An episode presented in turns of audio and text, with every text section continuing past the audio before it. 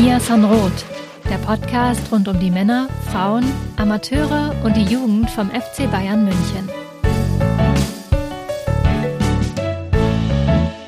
Servus und herzlich willkommen zum Mir Sanroth Podcast. Folge 300. Wahnsinn absoluter Wahnsinn. 300 Folgen Mirsan Roth. Ähm, es sind nur noch 700 bis zur 1000. Bis dahin lassen wir uns dann bestimmt auch was Besonderes einfallen. Für Folge 300 müssen wir ehrlich sein, ähm, haben wir uns jetzt nichts Besonderes einfallen lassen. Wir haben zwar jetzt relativ spontan ähm, drüber diskutiert, aber das war dann alles zu spontan und äh, ja, die, die 300 fiel uns irgendwie ganz schön schnell in die, in die Mirsan Roth Hausredaktion rein. Ähm, insofern haben wir uns gedacht, machen wir einfach das, äh, was wir glauben, ganz gut zu können, nämlich äh, über das sprechen, was rund um den FC Bayern München in den letzten Tagen passiert ist. Und das ist natürlich vor allem der Bundesliga-Auftakt bei den Männern, aber auch ein paar andere kleinere Themen, bis mittelgroße Themen, würde ich fast sagen. Und ähm, das bespreche ich, Justin Kraft, mit Georg Haas. Servus, Georg. Servus, Justin. Und hallo alle Zuhörer, ZuhörerInnen. Und vor allem noch kleine Ergänzung zu der 300. Ich bin mir ja gar nicht mehr so ganz sicher, ob es denn wirklich 300 Folgen sind. Ne? Ich habe nämlich im Zuge der Recherche, der Vorbereitung mal geschaut, wann denn die, die erste Folge aufgezeichnet wurde. Und die erste Folge, Chris und Jan haben die aufgezeichnet, vor fast zehn Jahren. Insofern äh, steht demnächst schon das nächste Jubiläum an. Und die erste Folge haben die einfach frecherweise, ängstlich wie sie waren, als Pilotfolge mit der Nummer 00 deklariert. Das heißt, wenn man das so mitberechnet, dann sind wir schon sogar über die 300 hinaus. Nochmal davon äh, losgelöst ist ja sogar die Frage, ob wir überhaupt immer durchnummeriert haben oder ob es manchmal Special-Folgen gab für Patreons only. Das weiß ich gar nicht. Das äh, kann alles sein, aber äh, das heißt, wir, wir, wir brauchen sowas, wir, wir, brauchen sowas wie eine Sommerpause, um das mal durchzuzählen. ja, das, das schiebe ich dann aber gerne an dich ab. Also das, äh, das würde ich sagen, dass äh, also ja, du hast natürlich recht. Äh, Habe ich auch im Hinterkopf gehabt, dass es dann natürlich noch diese Folge 00 gab. Vielleicht auch ja, die, aber die Nummerierung ist ja das Wichtige. Genau Spezialfolge. Genau ich glaube, da gab es auch mal irgendwie zwei Teile bei einer Folge. Wenn ich mich richtig erinnere, gab es da mal eine, ich weiß nicht genau, welches Nummer, welche Nummer das war, Folge 150.1 sozusagen und 150.2 oder so. Ach, weil, weil das Internet zwischendurch voll war, oder wieso? Äh, wahrscheinlich. Also früher, früher war es ja eh alles anders. Das wissen wir ja. Wir, wir hatten ja gar keinen Speicherplatz da. Ja, früher, früher wussten wir auch noch gar nicht, ob sich das Internet überhaupt durchsetzen würde. Also ja. Und dieses, dieses Podcasts von, äh, von zwei Jungs äh, ist ja auch irgendwie was ganz Neues, was wir hier gerade machen. Das hat, glaube ich, diese Idee hatte sonst noch niemand. Männer ohne Ahnung quatschen über irgendwas, wo sie denken, dass sie Ahnung von haben. Das ist so dieses äh, Podcast-Konzept, was uns unique macht. So ist es. Ähm, ja, und äh, wie gesagt, als Jan, Jan hat, glaube ich, 1830 mit dem Podcasten angefangen. Das war ja, das war ja auch noch eine ganz andere Zeit. Aber lassen wir das. Sprechen wir über die Aktualität sprechen wir über 2023 und sprechen wir noch mal kurz über die Weltmeisterschaft 2023, äh, denn die ist gerade zu Ende gegangen. Mit einem Titelgewinn der Spanierinnen, die souveräner als es das Ergebnis verlauten mag oder, oder vermuten mag, gegen England mit 1 zu 0 gewonnen haben, äh, sich verdient auch den Titel geholt haben. Georgia Stanway damit diesmal in Anführungsstrichen nur mit der Silbermedaille. Äh, Magda Eriksson schon im Halbfinale ausgeschieden, auch gegen Spanien. Jill Byings, Neuzugang des FC Bayern München, im Viertelfinale ausgeschieden, auch gegen Spanien. Ähm, ja, also Spanien so ein bisschen äh, die kleinen FC Bayern München äh, Killerinnen, wenn man so möchte. Ähm, ja, äh, was, was nimmt man aus Bayern Sicht mit für dieses Turnier? Ich glaube, das, ist, äh, das ist eine Frage. Was man natürlich auf jeden Fall mitnehmen kann, ist, dass das Bayern-Team sich einen Sweet Caroline gespart hat, weil eben diesmal Georgia Stanway nicht gefeiert wird. Ansonsten, ja, ne, es ist natürlich gemischt, es ist wie immer bei äh, großen Turnieren überschattet natürlich alles das Abschneiden der deutschen Mannschaft. Das gilt natürlich auch für den FC Bayern in dem Sinne erstmal ein negatives Erlebnis, das definitiv, das sie definitiv mitnehmen jetzt in die Saisonvorbereitung. Man kann ja fast sagen, bei den Herren hat man sich mittlerweile dran gewöhnt an schlechtes Abschneiden und ein frühes Aus bis hin zum Vorrunden aus. Äh, Korrigiere mich, aber ich glaube, für die Frauen war es das erste Mal überhaupt, dass sie in der Vorrunde ausgeschieden sind von einem großen Turnier. Und das, das bleibt natürlich hängen, ne? vor allem jetzt, du, die Diskussion jetzt aktuell und die Schlammschlacht äh, rund um die deutsche Mannschaft, das hat ja fast schon Herrenniveau. Ich weiß nicht, ob das ist also nicht zwar nicht äh, Equal Pay und Equal Play, aber äh, Equal Schlammschlacht. Insofern äh, tut sich was. Und ja, mal, mal schauen, das ist schon auch äh, was Besonderes. Es ist also ich bin gespannt, was äh, Alexander Strauß, wie er damit umgehen wird. Ja, ich glaube, für Alexander Strauß wird das ähm, eine ziemlich fordernde oder werden das jetzt ziemlich fordernde Wochen jetzt auch. Ähm, wir hatten es ja schon mal in einer anderen Folge besprochen. Am 9. September geht es los im DFB-Pokal in der zweiten Runde. Ähm, mittlerweile, mittlerweile ist übrigens auch klar, gegen äh, wen es gehen wird, nämlich gegen die SG 99 Frauen. Ähm, ich muss zugestehen, jetzt, äh, dass ich gar nicht weiß, wo die herkommen. Andernach, Andernach, jetzt habe ich es parallel okay, einmal. Ich wollte gerade sagen, das, das wäre direkt meine Nachfrage gewesen. SG99 ja. hätte mir nichts gesagt. Ja, mir mir, mir hat es tatsächlich auch nichts gesagt. Bei, bei Koblenz, oder? Google gern nochmal parallel, wie gesagt, äh, ich, ich bin froh, dass äh, das Andernach jetzt hier gerade bei Google stand, weil da bin ich komplett uninformiert. Wir hatten es gerade, äh, Leute, die keine Ahnung haben, sprechen über Dinge. Aber egal. Jedenfalls zweite Runde, 9. September, SG 99 Frauen Andernach ähm, gegen den FC Bayern München. Und dann geht's halt los in der Bundesliga in Freiburg. Glaubt direkt mal zum Auftakt ein sehr, sehr schweres Spiel. Und wir hatten es ja in der vergangenen Saison gesehen. Dieser schwere Auftakt auch bei Eintracht Frankfurt, natürlich in einem vollen Stadion. Okay, nicht voll, aber schon mit vielen ZuschauerInnen das ist eine fordernde Sache jetzt für Alexander Strauß. Wir haben jetzt schon den 21. August, am 15. September geht's los. Äh, die Spielerinnen haben ja noch etwas Urlaub. Ich weiß jetzt nicht ganz genau, an welchen Tagen sie ähm, wieder einsteigen ins Training und wie sie da zurückkommen. Ähm, das ist schon für ihn, glaube ich, gar nicht so einfach, jetzt diese Vorbereitung auch zu gestalten. Und ähm, es ist ja auch eine wichtige Vorbereitung, wenn man viele Neuzugänge hat, die man integrieren muss, wo man einfach auch äh, die Neuzugänge dann auch an die Spielweise gewöhnen muss, die Spielerinnen aneinander gewöhnen muss.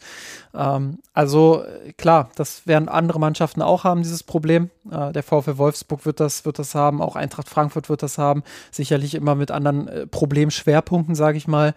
Aber ähm, dieser Saisonstart kann schon sehr, sehr wichtig werden, auch wenn man wenn man auf die Vergangenheit der Bundesliga so ein bisschen blickt, ähm, wie wenige Patzer dann doch die deutschen Meisterinnen immer gemacht haben und wie schnell eben ein Patzer schon die gesamte Saison auch entscheiden kann. Ähm, deshalb, ja, für Alexander Strauß äh, keine Optimalsituation jetzt nach dieser Weltmeisterschaft. Du hast es angesprochen, das deutsche Aus, auch das wird natürlich nachbeben. Ähm, ich glaube, dass es mental nicht so gut ist. Die Spielerinnen werden zwar früher wieder ins Training integriert, aber ähm, mental ist es natürlich schwierig, dann sowas auch zu verdauen. Wir haben jetzt äh, auf Instagram während dieses Turniers, ähm, klar, ist jetzt keine, nicht, nicht die Referenz Nummer eins, aber man hat eben da sehr, sehr häufig auch Spielerinnen jetzt gesehen, die Tage, teilweise Wochen danach nochmal ähm, auf dieses WM aus auch eingegangen sind. Also das beschäftigt die Spielerinnen natürlich auch, das beschäftigt Fußball Deutschland, das beschäftigt sowieso auch den ganzen DFB. Und damit beschäftigt es ähm, eben auch den FC Bayern München, weil man da die Spielerinnen wieder auf Strecke bringen muss, wieder ähm, ja, mental auch vorbereiten muss auf diese neue Saison. Und deshalb äh, ist diese Vorbereitung nicht ohne für Alexander Strauß und sein Trainerteam. Äh, nichtsdestotrotz, wir sollten auch nicht zu schwarz malen. Ich glaube, wenn man die Entwicklung in der vergangenen Saison gesehen hat, wenn man gesehen hat, wie der FC Bayern jetzt auf, auch auf dem Transfermarkt agiert hat, äh, dann darf man zumindest mal vorsichtig optimistisch in diese Saison schauen und sich darauf freuen, wie es eben weitergeht und wie sich dieses Team auch weiterentwickeln wird. Ja, absolut, ne? vor allem letzteres. Wir hatten es ja mehrfach angesprochen bei den Transfers. Richtig viele starke Neuzugänge.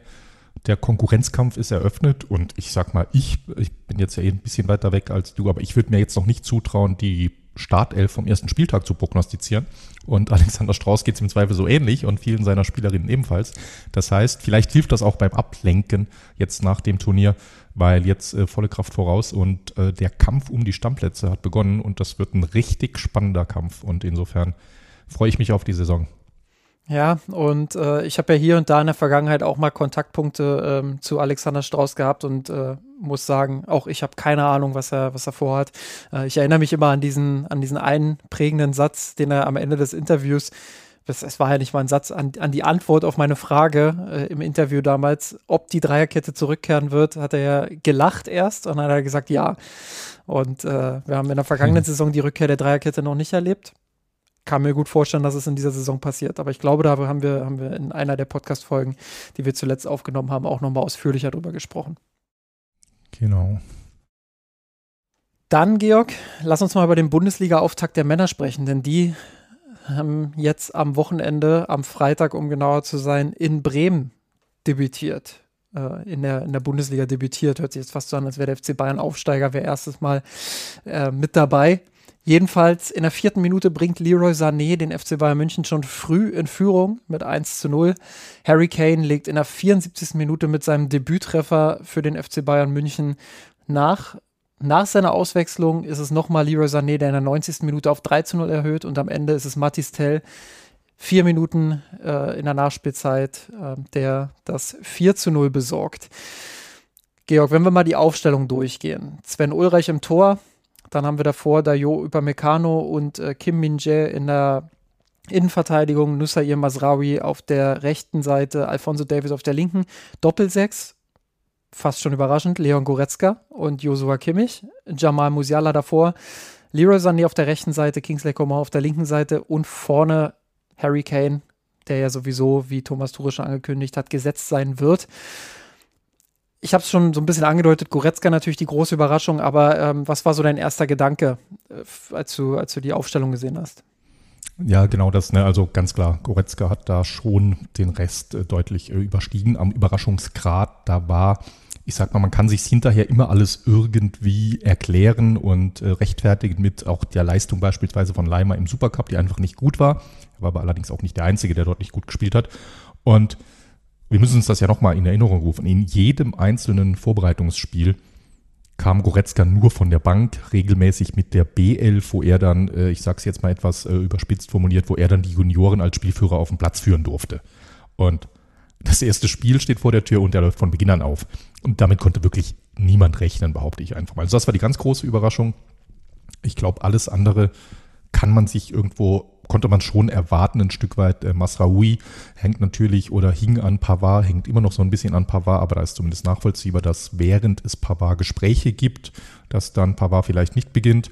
Äh, auf dem Flügel hat sich ein bisschen von selbst aufgestellt, dadurch, dass Knapri gar nicht im Kader war, verletzungsbedingt. Dann war logisch, dass natürlich Sané und Coman beginnen würden oder Sternchen ziemlich logisch. Tell wäre dann noch eine Alternative gewesen, aber äh, ja, jetzt, ich denke schon, dass man erwarten konnte, dass dann Sané und Coman spielen werden. Und die letzte mehr oder weniger umkämpfte Position war die Innenverteidigung. Äh, dass Upamecano, nachdem er das komplette Vertrauen im Supercup bekommt, jetzt nicht direkt rausfliegt. Das ist so ein bisschen die Parallele äh, zu Leimer. Hatte ich dann auch erwartet, dass er weiterhin auf ihn setzt. Wie gesagt, ich hatte auch erwartet, dass er auch äh, Leimer ein bisschen länger die Treue hält. Und die zweite Innenverteidigerposition, das war dann so ein bisschen der Zweikampf äh, Kim Min-jae oder Delicht. Und äh, die Entscheidung ist dort auf äh, Kim gefallen. Ist jetzt, ja, ich sag mal, für mich wäre es als Beobachter eine 50-50 Entscheidung gewesen.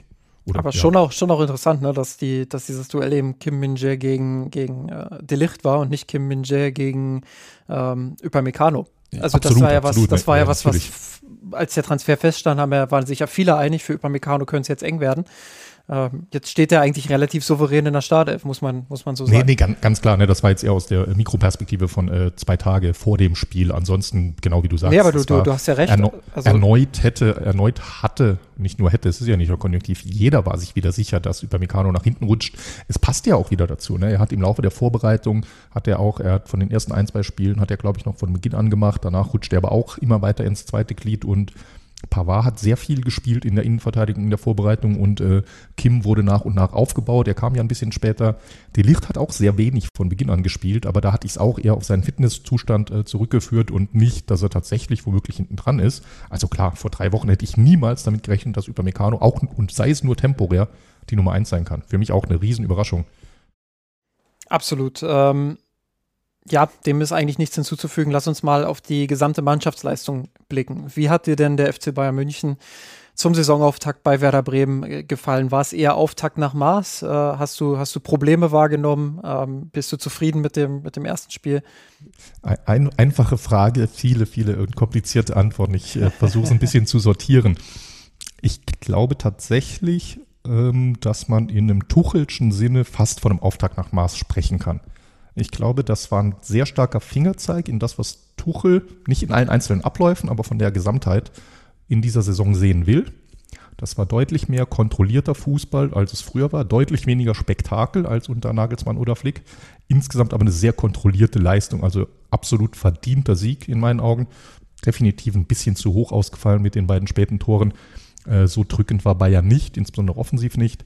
Aber ja, das war schon eine sehr souveräne Vorstellung insgesamt. Und gerade für einen Bundesliga-Auftakt nach der Vorgeschichte, nach der Unruhe, nach dem Supercup-Spiel, äh, bin ich damit im Prinzip rundum zufrieden. Ja, zwei, zwei kleine äh, Kontras hätte ich dir da zu bieten. Äh, Nummer eins, ähm, erstmal grundsätzliche Zustimmung, dass ich schon glaube, dass der FC Bayern das insgesamt souverän gespielt hat und insgesamt auch eine kontrollierte Leistung auf den Platz gebracht hat und wir auch viel von dem schon gesehen haben, äh, wo Tuchel, denke ich, hin möchte. Ähm, Kontra da würde ich sagen, in der ersten Halbzeit gab es zu Beginn, das kann man noch abtun, kann man sagen, das ist nun mal so, dass es äh, jeder Start in so ein Spiel kann auch mal ein bisschen holprig sein, gerade auch auswärts äh, mit dem Publikum im Rücken, was Werder da auch einfach hatte. Beide Kurven sehr, sehr laut gewesen, also extrem äh, laute Stimmung dort auch im Stadion. Da kann man natürlich auch mal hier und da ein bisschen nervöser werden. Ich glaube, das ist auch dem FC Bayern äh, mal gestattet. Ähm, grundsätzlich aber glaube ich, dass es da schon auch eine Phase gab, ja, wo es ein bisschen zu offen war, ein bisschen zu wild, ein bisschen zu sehr ähm, hin und her. Ähm, die Phase war relativ schnell dann auch vorbei, nämlich äh, spätestens nach diesem 1 zu 0 ähm, in der vierten Minute durch Leroy Sané. Ähm, erste Chance gleich richtig gut genutzt und, und das Ding dann gleich wieder gekillt, kann man natürlich auch sagen, Bayern-like. Ähm, aber trotzdem war es vielleicht ein bisschen zu wild für den Geschmack von Thomas Tuchel zu Beginn.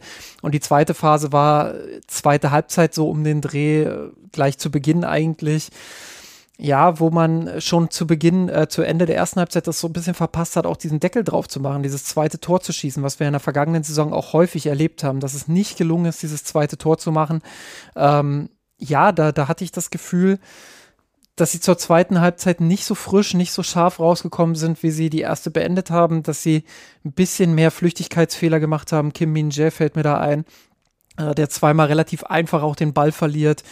Ähm, ja, äh, wo, wo man Werder einfach unnötig auch in die Partie holt ohne dass Werder jetzt extrem große Chancen hatte. Also es war nicht so, dass Werder da jetzt irgendwie drei, vier Chancen hatte, wo der Ausgleich fallen muss, aber es waren so ein paar Halbchancen, so ein paar Angriffe dabei, wo ich so dachte, hm, wenn das jetzt eine andere Mannschaft gewesen wäre als Werder Bremen, vielleicht hätte es da geklingelt, vielleicht wäre da der Ausgleich gefallen. Ich glaube, das ist was, was man sich in der Analyse nochmal anschauen muss. Klar, du hast dann mit Harry Kane in der 74. Minute in Anführungsstrichen endlich wieder den Stürmer, der dann in der Lage ist, dieses, diese Partie auch zu killen. Darüber wollen wir dann später nochmal sprechen. Ähm, aber das waren so die beiden Phasen, wo ich so dachte, hm, das war jetzt nicht ganz so souverän. Ähm, und der nächste Punkt, äh, jetzt, jetzt muss ich kurz überlegen, was, was, was, was nochmal. Nee, äh, genau, lass mich da erst äh, kurz äh, entgegnen. Also ja, ich habe gar, kein, gar keine Widerrede, weil natürlich, dass du komplett recht. Das war jetzt noch kein perfektes Spiel, Gott bewahre. Und gerade du hast die beiden Phasen angesprochen. Ich fand insbesondere zu Beginn der zweiten Halbzeit war nochmal die deutlichere. Ne? Da hattest du irgendwie, ich bin mir nicht sicher, äh, das ist mir, ich habe es eher oberflächlich angeschaut, ob Bremen spielerisch, taktisch was geändert hat, das weiß ich gar nicht, aber da ist Bremen super oft in irgendwelche Löcher gekommen, die es in der ersten Halbzeit auch gar nicht immer gab. Äh, ähm, als Kim noch die gelbe Karte bekommt, kommt ja noch dazu, ne, das ist auch ein relativ unnötiges Laufduell, in das er dort geht, weil Bayern dort nicht ganz sortiert steht und eben die, die Chancen, du hast sie angesprochen, durch Füllkrug, durch Betonkur, äh, da kann es ganz schnell 1-1 stehen und absolut, das ist, äh, dann steht es auf einmal nach 50 Minuten 1-1 und du denkst, hier ist absolut nichts von der Souveränität zu sehen. Das ist ganz klar. Ich meinte eher so, als ich sagte Auftakt nach Maß, es ist halt eher so, weißt du, äh, Tuchel spielt halt lieber äh, 2 Expected Goals zu 0,5 Expected Goals als Na irgendwie als irgendwie 3 zu 1,5 Expected Goals. Das meine ich halt. Und das hat man hier in dem Spiel gesehen. Ja, absolut. Und äh, das ist auch übrigens ein Grund. Äh, schaut gern bei uns im Blog übrigens rein. Da mache ich jetzt direkt die, die Cross-Promotion.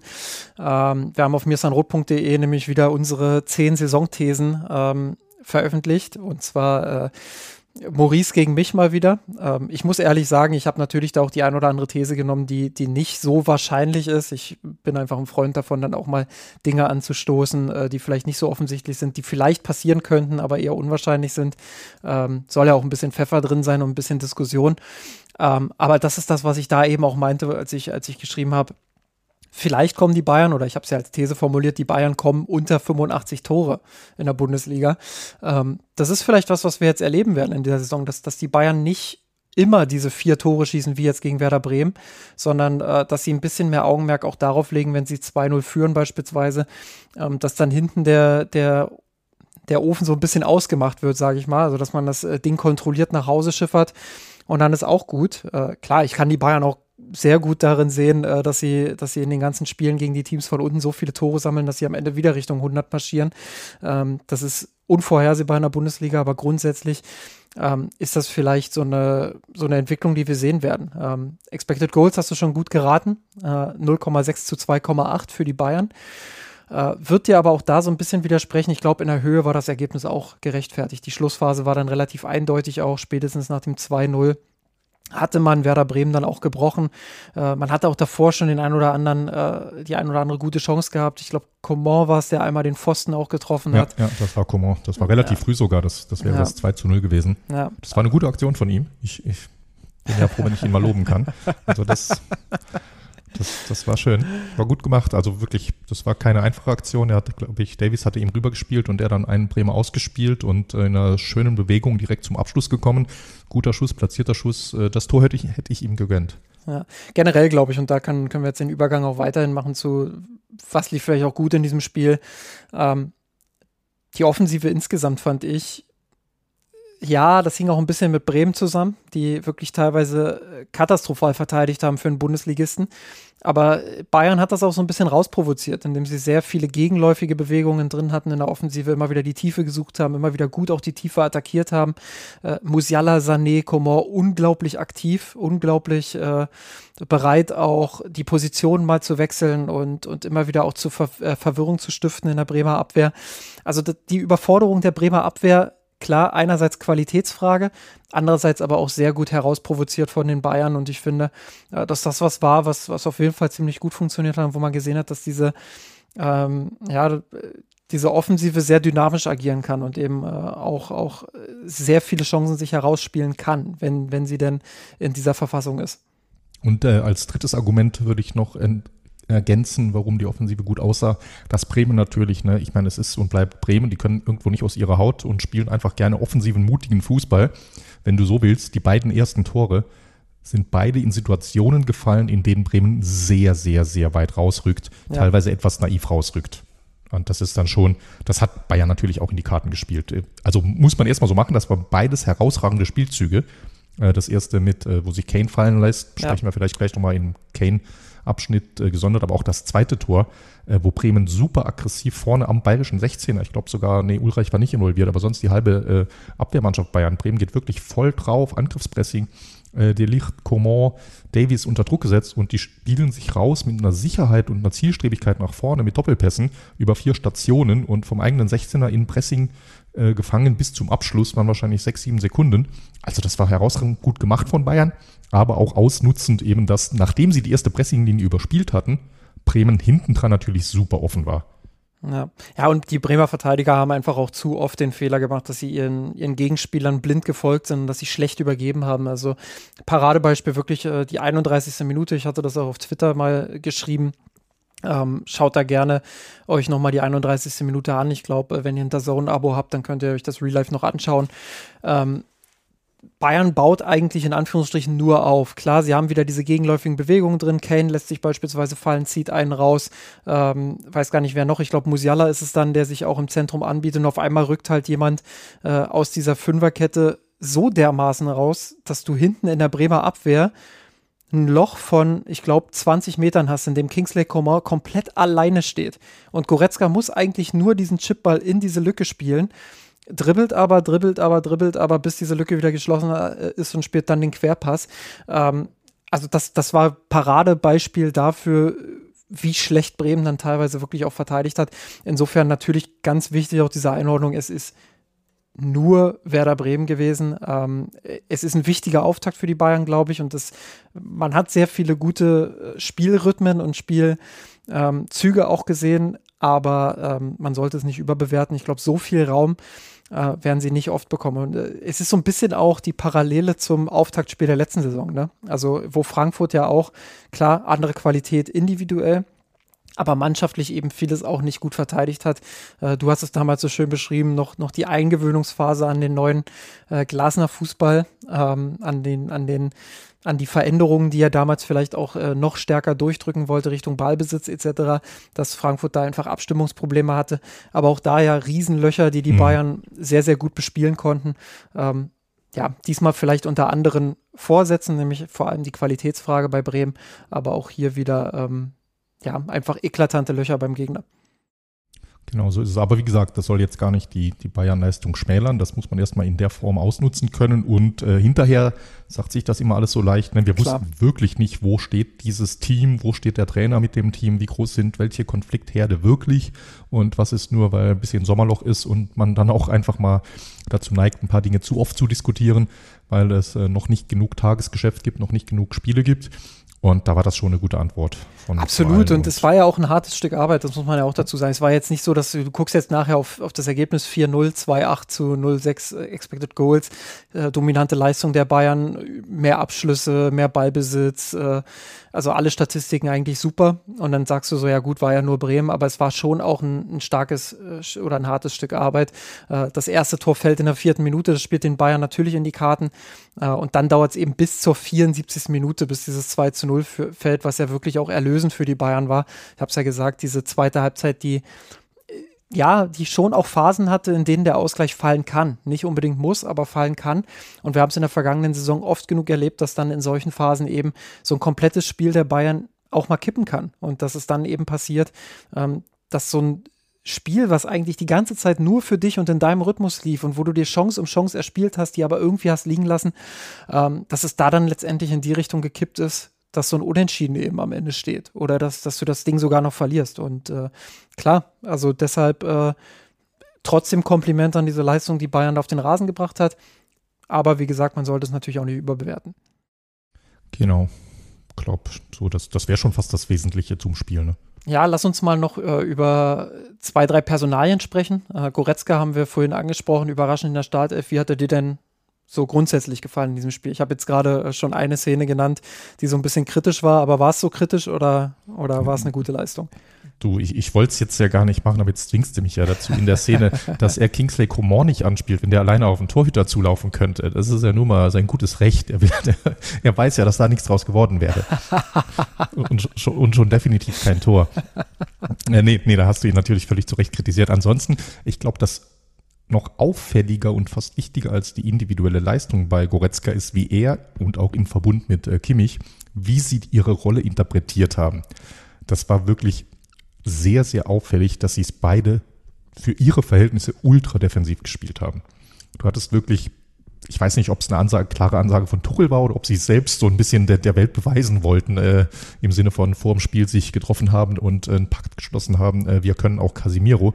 Ich weiß es nicht, aber du hast halt du hast halt gemerkt, ich, ich habe jetzt die, die, äh, die Statistiken nicht, da müsste ich im Nachgang mal nachschauen, äh, Faktencheck, aber wahrscheinlich äh, Ballkontakte von Goretzka im offensiven Drittel oder im Strafraum und von Kimmich ähnlich, die dürften wahrscheinlich äh, gegen Null tendieren oder ne, im offensiven Drittel sind es natürlich ein paar.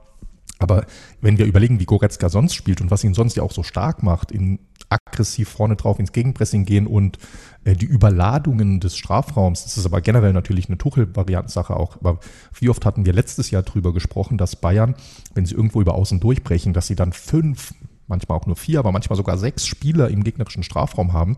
Davon war gegen Bremen ja fast nichts zu sehen. Äh, und das lag natürlich vornehmlich am Zentrum an Goretzka und Kimmich, die eben so gut wie nie ganz nach vorne gerückt sind. Ich glaube, er hatte ein, zwei Abschlüsse aus der Distanz, Goretzka. Einmal so ein bisschen akrobatisch und noch einer, der auch eher verunglückt ist.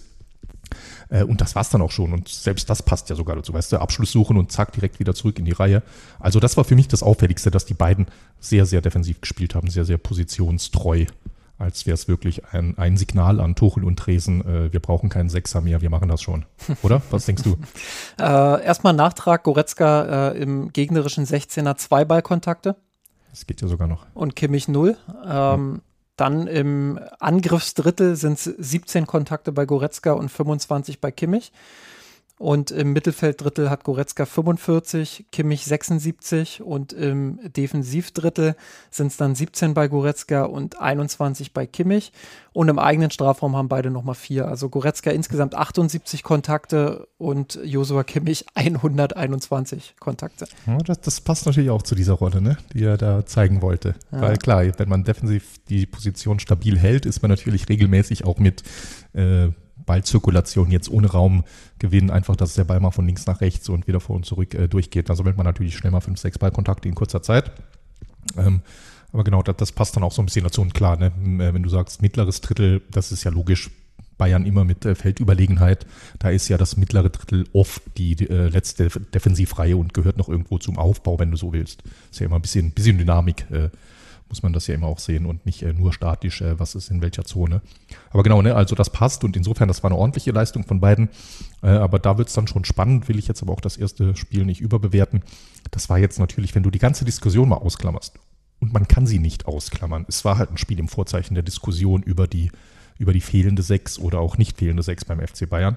Aber wenn du das eine Sekunde lang ausklammern würdest, dann war es ein total unspektakuläres Spiel von beiden. Da würdest du gar nicht groß drüber reden. Punkt. Ja, absolut. Ähm, ja, finde ich, finde ich auch noch interessant. Ähm, so, wenn ich jetzt so ein bisschen in den Statistiken auch eintauche, äh, bestätigt das eigentlich meinen Eindruck. Also Goretzka mit einer absolut soliden bis guten Leistung. Und ich glaube, Goretzka muss man da auch wirklich in seinem Skillset so ein bisschen auch bewerten. Also äh, das war schon Richtung, Richtung Goretzka, sage ich mal, in, in Form, in guter Form. Ähm, hat viel gut gemacht, hat viel sicher gemacht, hat von 66 Pässen 64 an den Mann gebracht. aber hat eben auch nur eine Progressive Distance, also äh, vertikalen Raumgewinn mit seinen Pässen von 164. Das ist hier in Yards. Ich weiß jetzt nicht, in wie vielen Metern das äh, sind. Das müssten ein äh, bisschen weniger bisschen Meter weniger, dann, glaube genau, ich, sein. Genau, 90, genau 90 Zentimeter ungefähr ist äh, ja, also äh, bleiben wir jetzt mal bei Yards. 164 Yards sind jetzt bei Leon Goretzka, äh, Progressive Distance und bei Josua Kimmich, der natürlich auch mehr Pässe gespielt hat, aber der ist eben bei 477 und selbst ein Dayo Upamecano äh, ist bei 583, Kim Min-jae bei 744. Ähm, Delicht in seinem Kurzeinsatz hat 134 Progressive Distance, ähm, was, was halt bei Leon Goretzka 164 waren. Also da haben nur 30 Yards gefehlt, um das aufzuholen das ist halt das, was man Goretzka immer wieder auch vorwirft und immer wieder auch zu Recht vorwirft. Und ich glaube, da ist die Szene, äh, die ich genannt habe, ja, einfach stellvertretend dafür, dass er viele Sicherheitspässe natürlich spielt, was ja auch grundsätzlich jetzt, also es muss ja nicht nur ein Vorwurf sein, klar. Äh, wir haben Javi Martinez erlebt äh, zu seiner stärksten Zeit beim FC Bayern. Der dürfte jetzt auch nicht die, die krassen Werte gehabt haben bei Vertikalpässen. Der hat halt vieles sehr sicher gemacht und defensiv gut abgeräumt. Aber das ist eben eine andere Nummer, weil Goretzka als Spielertyp natürlich ein, ein ganz anderer ist. Und die stimmen dir zu. Von der defensiven Disziplin haben sie das gut gelöst diesmal, äh, haben sich da gut miteinander auch äh, abgestimmt, wer wann wen absichert. Aber ich bleibe trotzdem kritisch, ähm, ob dieser Personalie und, und ob das eben dann äh, auf einem anderen Niveau auch reicht und, und ob das das ist, äh, was, was, also Tuchel will es ja anscheinend sowieso nicht, äh, auch wenn er ihn jetzt in die Startelf gestellt hat, aber ob das das ist, was den FC Bayern dann im Mittelfeld dann auch wirklich weiterbringt, wenn es aufs höhere Niveau geht. Ja, eben nicht, das, das sprichst du gerade an, das bleibt ja auf zwei Ebenen spannend. Das eine ist, ist es das Richtige für die beiden, Goretzka und Kimmich, sich so ein bisschen, äh, ja, äh, selbst einzuschränken, berauben sie sich damit nicht zu viele ihrer Stärken. Ganz individuell gesehen und könnte man nicht sagen, für so eine Rolle als Casemiro leid, äh, dann kauft auch lieber einen Casemiro und lasst den das spielen. Oder wen auch immer. Er will keine Transferdiskussion aufmachen, die hat man oft genug. Aber das Spannende ist, du hast gerade im Nebensatz gesagt, tut das dem FC Bayern eigentlich gut? Das hat ja gravierende taktische Auswirkungen, wenn du sagst, meine beiden zentralen Mittelfeldspieler gehen deutlich weniger mit nach vorne. Das verändert ja die komplette Statik deines Spiels. Wenn du dann über außen gehst, hast du riesen Löcher im Angriff. Kannst du ein bisschen dadurch kompensieren, dass sich entweder ein Winger mal äh, nach innen schiebt oder äh, Mittelstürmer fallen lässt oder ähnliches. Aber erstmal hast du ein riesen Loch im Zentrum, in das niemand reinstößt. Du hast auch nicht mehr eine Überzahl vorne für Gegenpressing. Das, das verändert dein komplettes Spiel. Und das heißt nicht, dass es schlecht ist, das ist auch rein deskriptiv erstmal, aber das ist schon eine spannende Phase, eine spannende Transformation, durch die der FC Bayern da geht, die vielleicht auch in der Umstellung von Nagelsmann auf Tuchel größer ist, als äh, viele, mich eingeschlossen, das vor vier Monaten dachten. Ja, und dann noch eine Ergänzung zu Josua Kimmich. Ähm, der, finde ich, auch ein sehr gutes Spiel gemacht hat, die Bälle gut verteilt hat, äh, viel gefordert hat. Wir hatten es gerade mit den Ballkontakten, aber auch, ähm, ja, immer wieder den, den Spielaufbau auch gut äh, getaktet hat, sage ich mal. Und was mir besonders gut auffiel äh, oder gefallen hat, waren diese Langbälle, die er gespielt hat. Also immer wieder dann auch, wenn Bremen ein bisschen höher gepresst hat, gezielt mit so längeren Chipbällen, die er ja sehr gut spielen kann, ähm, dieses Pressing auch zu überspielen und, und dann entweder Kane zu finden oder eben einen der Offensivspieler zu schicken. Ähm, er hat insgesamt 18 lange Bälle gespielt und rate mal, wie viele davon ankamen. Also wow. langer, Ball, langer Ball, vielleicht um die Definition auch, zu, auch noch zu liefern, äh, Opta definiert das als äh, mindestens 30 Yards äh, Länge. Okay, das ist schon Beziehungsweise ich glaube ja. sogar, ah, steht hier nicht, aber ich glaube, damit meinen sie sogar die, die vertikale, den vertikalen Raumgewinn. Aber mhm. 30 Yards. Ja. Okay. Ja, wenn du so fragst und so einleitest und äh, dann muss es natürlich ne, ein sehr hoher Wert sein. 18 Pässe hat er gespielt, sagst du. Ja dann sage ich, 17 sind angekommen. Nee, das ist, so viel sind es dann doch nicht, okay. aber immerhin 13 und eine Passquote ja, okay, ja, von, ja, von 72,2. Ja, das ist schon. Finde ja, find ich jetzt. 17 wäre utopisch gewesen. So schlecht. Aber ja, Upamecano auch mit 9 von 9. Also gerade bei den langen Bällen war Bayern äh, schon offenbar ziemlich, ziemlich präzise in diesem Spiel. Boah, 9 von 9 ist auch stark, ne? Und ja. da wir vielleicht uns so eine kleine Erklärung, warum er es überraschend äh, an den anderen vorbeigeschafft hat. das, ist, das ist schon beeindruckend. Auch so, so ganz klassisch, äh, Upamecano-mäßig komplett ja Unsung Hero.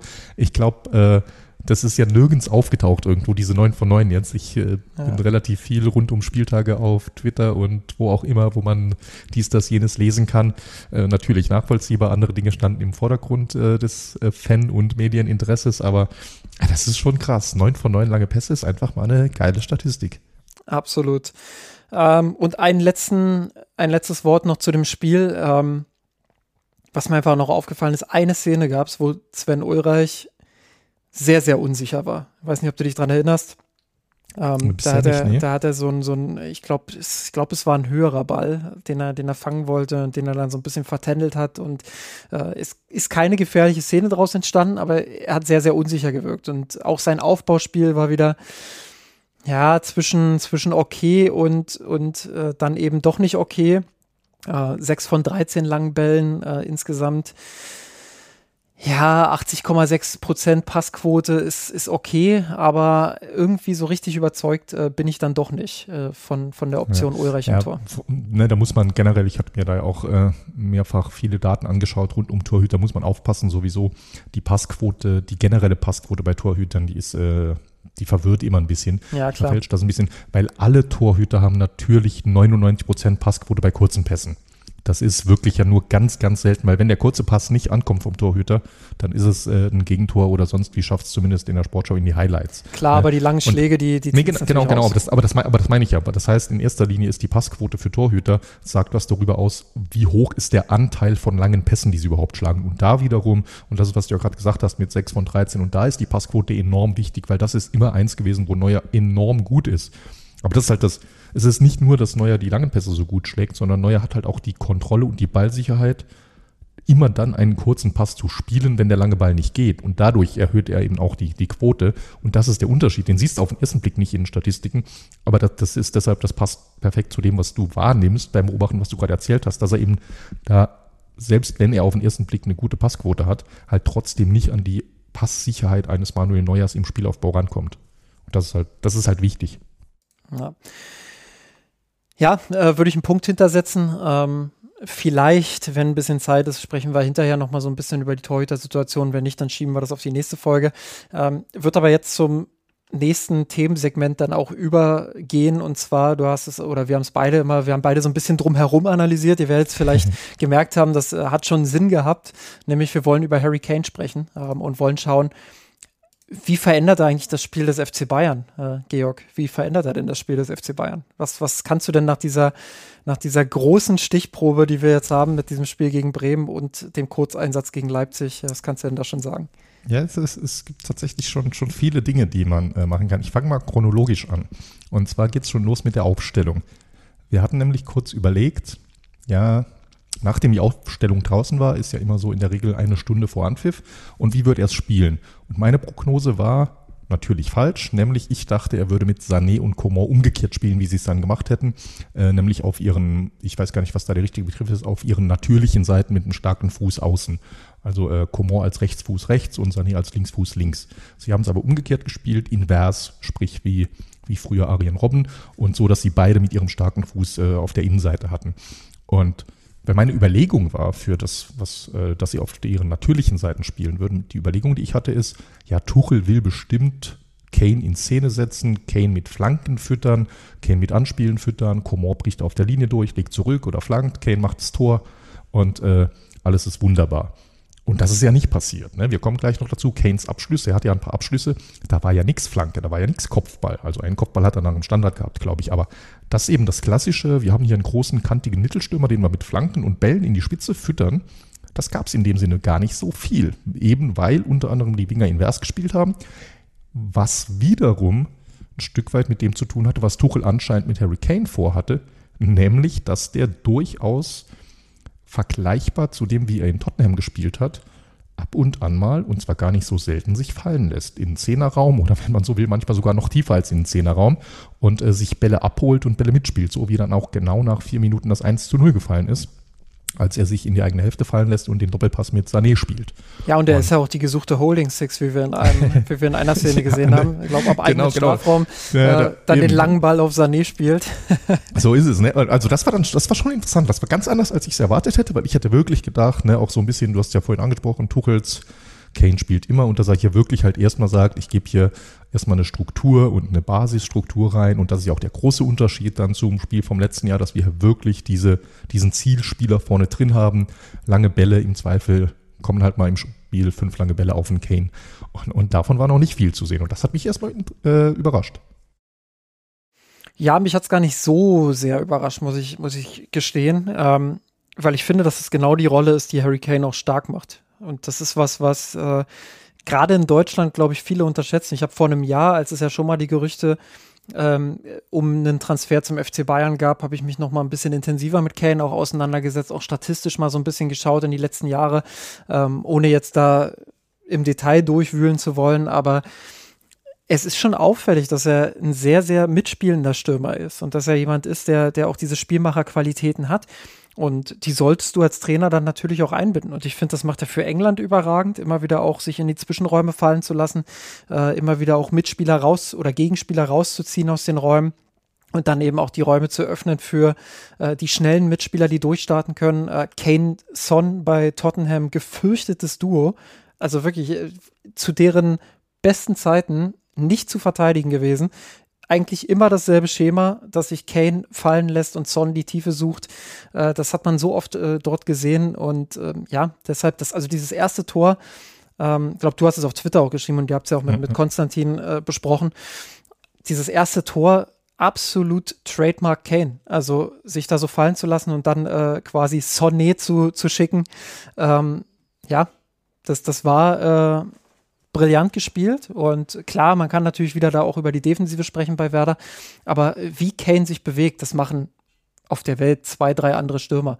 Und äh, da ist Haaland für mich nicht dabei, das ist ein anderer Stürmertyp. Ähm, da sprechen wir vielleicht über Lewandowski und Benzema. So. Und, und Bobby Firmino natürlich, aber ja. ja, und, Choupo-Moting natürlich. Nee, nee, nee, aber über Trademark mitspielende Neuner sprechen, äh, ja. dann, dann.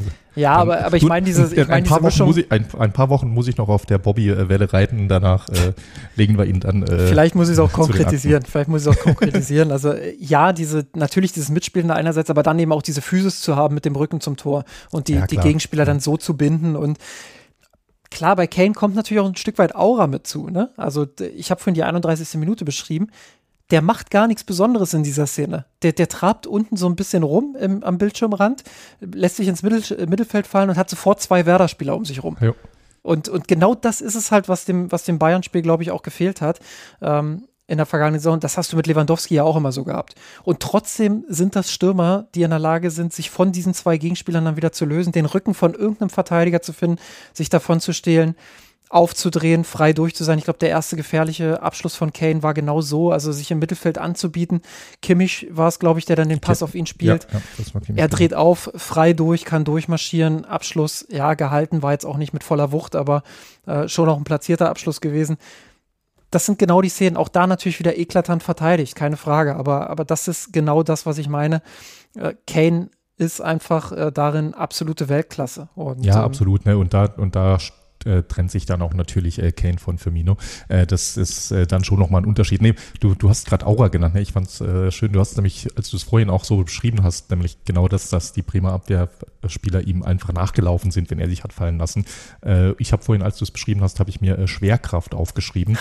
du, du, du weißt, ich mache ja ganz gern ab und zu mal Referenzen zum American Football, wo es ja auch viel Analytics gibt, wo ich mich auch ein bisschen mit beschäftige. Und dort gibt es halt eben auch das Phänomen oder auch analytisch und auch mit äh, Zahlen basiert, das Phänomen der Gravity nennen die es, also Englisch für Schwerkraft. Und genau das ist dort, ne? kannst du dir auch vorstellen, American Football, ein Spieler wird von zwei Gegenspielern gedeckt, zieht also deshalb viel Gravität wie Schwerkraft, zielt also viel äh, auf seine Seite und macht dadurch Platz auf der anderen Seite.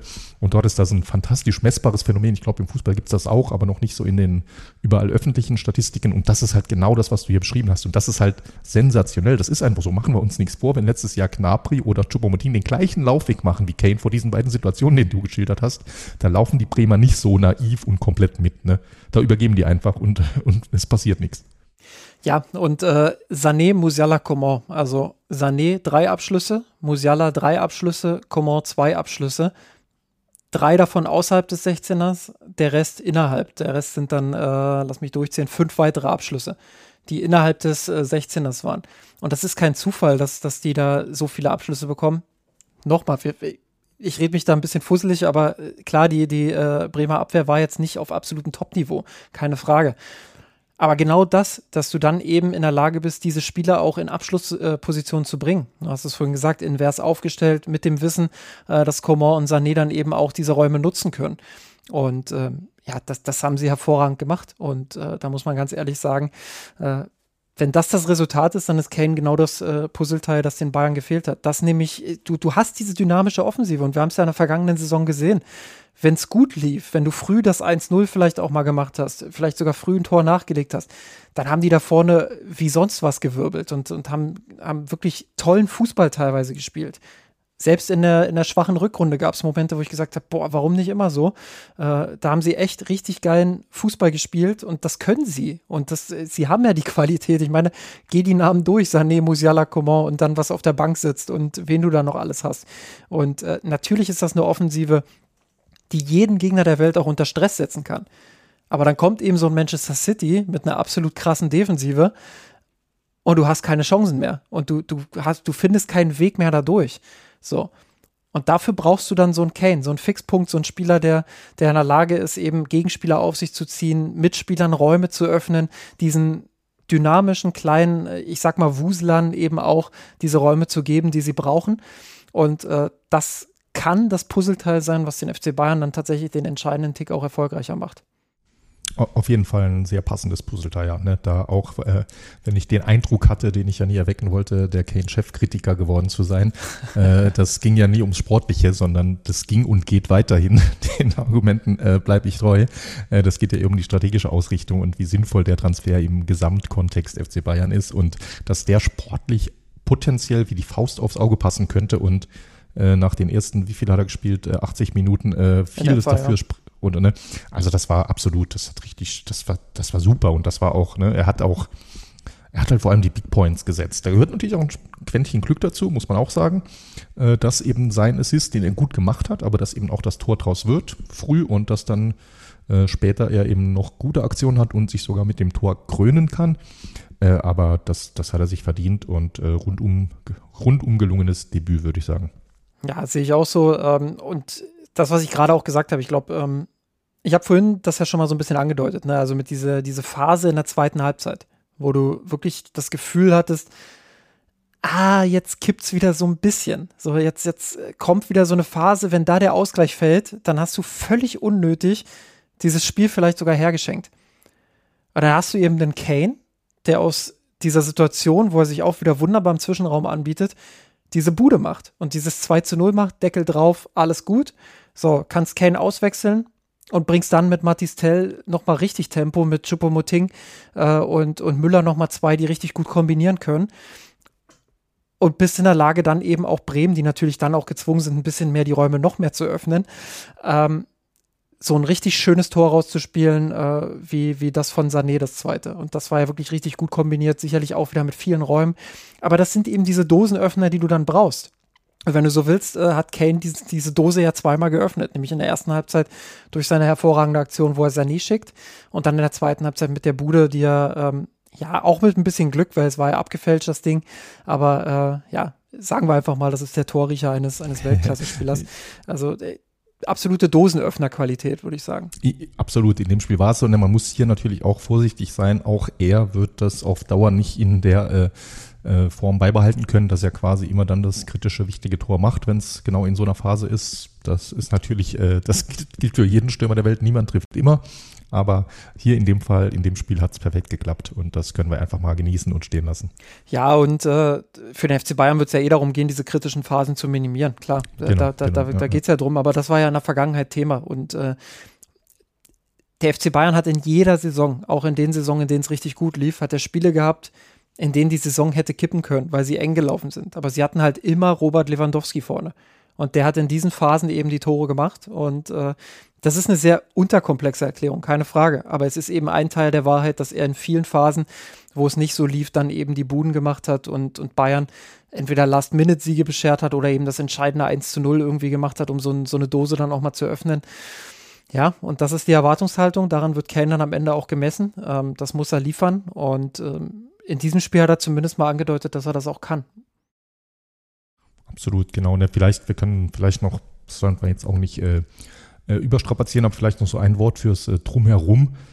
War schon auch arg sympathisch, ne? So alles, was man so wahrgenommen hat, die, die verschiedenen Interviews und, und alles. Also das ist schon, da hat man, ja, kann man Stand jetzt dafür auch für ihn als Persönlichkeit den FC Bayern nur beglückwünschen. Wie gesagt, soll man jetzt nicht überbewerten, ist auch einfach Medienprofi wie die alle, aber es war halt schon eine, eine sehr sympathische Woche. Genau. Ja, ich merke, du hast es nicht gesehen, das Interview. Äh, kommt drauf an, welches? Ähm, das, das Interview, in dem äh, ihm erklärt wurde, was, doch, was, doch, doch, ja, ja, wichtig. Das, deswegen ja, habe ich gerade genau gesagt. Im ja, Gespräch.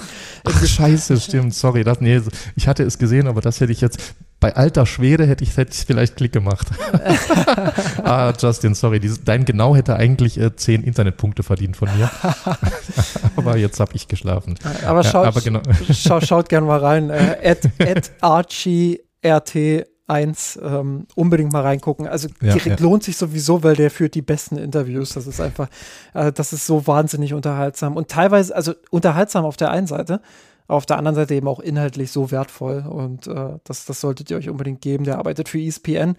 Ähm, auf Twitter, wie gesagt, at ArchieRT1. Ähm, unbedingt reinschauen. Äh, nicht nur mit dem FC Bayern, auch mal äh, Interviews mit Terzic, die, die unfassbar sympathisch sind, wo du einfach ähm, so viel von den Leuten auch rauskriegst, wenn du siehst, äh, dass auch mal die richtigen Fragen gestellt werden.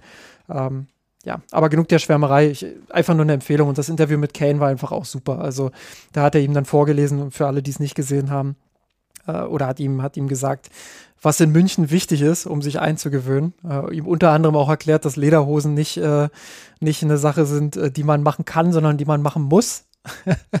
da war der Blick von Kane auch sehr interessant. Ähm, ja, und dann eben, wenn Thomas Müller Witze erzählt, immer lachen und genau sagen. Äh, und ja, ich bin der Meinung, am Ende, als sie beide äh, Arm in Arm dagestanden haben und kurz gelacht haben, da bin ich der Meinung, als Lippenleser, als professioneller Lippenleser, wir hatten es eingangs, äh, Dinge, von denen man keine Ahnung hat. Da habe ich ihm doch einen genau abgelesen. Die stellt mir jetzt so herrlich vor. Und man kann sich es wirklich so wunderbar vorstellen. Der Thomas Müller erzählt irgendeinen Scheiß. Und, und, Harry Kane nickt so ein bisschen, sei es, dass es im Stadion zu laut ist und er nicht hört, sei es, äh, dass er irgendwie Müller irgendwas denglischt oder dass Müller aus Versehen auf Deutsch redet und Harry Kane guckt ihn so an und dann, genau. und, und Müller ist happy wie Sau, weil, Kane genau gesagt hat und über seinen Witz gelacht hat. Ja. Ja, was ich, was ich äh, bei Ken natürlich auch unfassbar gut fand, ähm, einfach diese Gelassenheit, ne? Also mhm. dieses, äh, er macht keine Show daraus, er ist, er ist, also die, wie viele Topstars, Lewandowski ja auch, äh, ich werfe denen das gar nicht vor. Das äh, Fußball ist ein Showgeschäft, Fußball ist immer mehr in den letzten Jahren auch dazu geworden. Aber diese Seriosität und dieses äh, Abgezockte und dieses, äh, ja, der hat teilweise gewirkt wie so ein, wie so ein, wie so ein kleiner Bub, der das erste Mal ins Stadion kommt. Der war ja richtig begeistert auch von der Atmosphäre da. Äh, hat er gesagt, in, in England ist er das nicht mehr gewohnt gewesen, dass die Fans da so laut sind und so viel äh, Rabatz machen und dieses, dieses Grinsen, was er quasi die ganze Zeit im Gesicht hatte. Also das war schon, äh, ich will das jetzt nicht überromantisieren, weil es ist immer noch Profifußball und immer noch Profifußball der Männer. Aber ähm, da bin ich vollkommen bei dir. Also der erste Eindruck, den er hinterlassen hat, war schon, war schon ziemlich gut. Hoffen wir, dass es so weitergeht. Äh, nächste Woche, ja, ist nämlich eine, eine, eine, wie soll man sagen, eine, eine, lange Woche für den FC Bayern. Viel Zeit bis zum nächsten Spiel. Nächste Woche geht es erst am Sonntag gegen, gegen Augsburg, glaube ich, ne? Ja. Dann Heimspiel. Mit seinem Heimdebüt, Heimligadebüt, das kurze Einwechseldebüt im Supercup in der Arena war ja nicht so glücklich, aber schauen wir mal, dass er jetzt dann auch zum ersten Mal in der Arena treffen kann. Ja, äh, zum, zum ersten Mal äh,